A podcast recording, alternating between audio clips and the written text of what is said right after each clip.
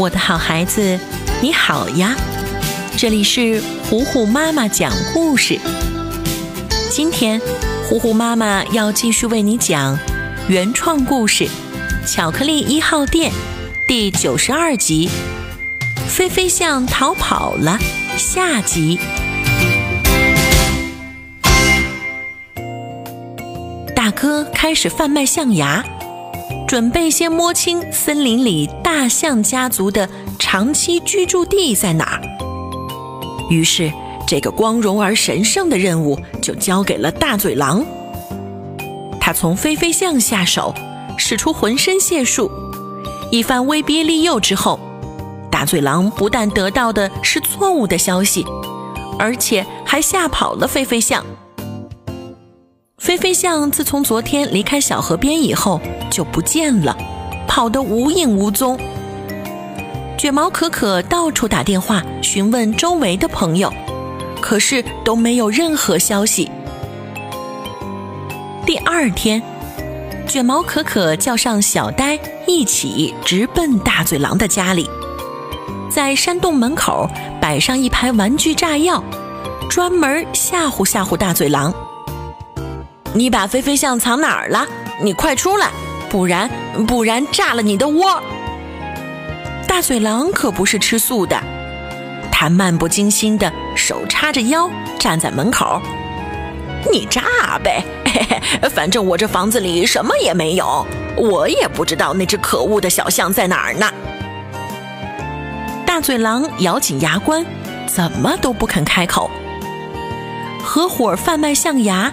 那可是犯法的，他怎么会那么傻？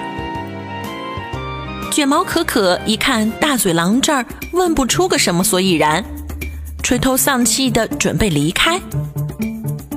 然而，正当可可转身的时候，大嘴狼又接到了大哥的电话。电话里的声音传到了卷毛可可的耳朵里。哎呀，到底查清楚没有？那群大象到底在哪儿？大嘴狼陪着笑脸说：“哎哎，快了，快了，很快就把大象家族一网打尽。”卷毛可可和小呆一惊，吓得鸡皮疙瘩起了一身，脑海中想了无数个念头：是要让大象们无家可归，还是看中了大象的某样东西？总之就是有危险。卷毛可可立刻跑到原来大象们居住的地方，菲菲象带他来过的，就在苹果树林旁边的空地。小呆抓着脑袋问：“嗯，现在这里怎么什么也没有了呀？”卷毛可可松了一口气。应该是菲菲象提前让大象家族撤离了。此时的大嘴狼也在绞尽脑汁地想办法。这大象家族个个体型硕大，就算是要跑，应该也走不了多远。况且适合他们居住的空地就那么几个，还能跑哪儿去？于是大嘴狼找来一个电动飞行器。把这个背在肩上，大嘴狼竟然唰的一下飞到了天上。它在森林上空俯瞰整座森林，仔仔细细的不放过任何细节。没一会儿，大嘴狼就在空中发现了一个极其隐蔽的树林，从树叶中隐隐约约的看到了菲菲象和整个大象家族。他开心坏了。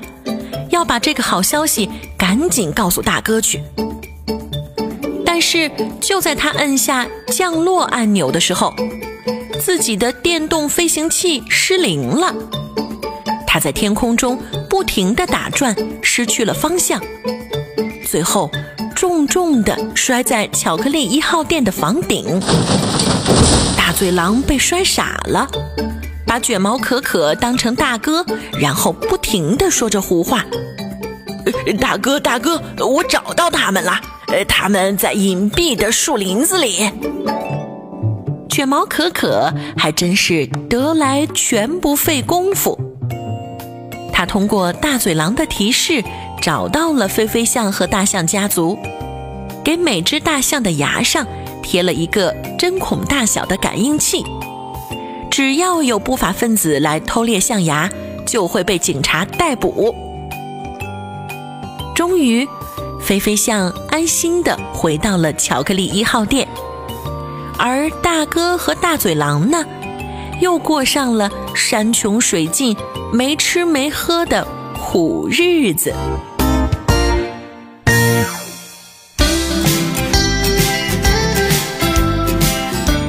我的好孩子，巧克力一号店第九十二集，飞飞象逃跑了，下集。今天就为你讲到这里啦！我是最会讲故事的糊糊妈妈。如果你喜欢我讲的故事，记得要来微信上找我做好朋友。你可以在微信公众号搜索“糊糊妈妈”，加微的那一个就是我啦。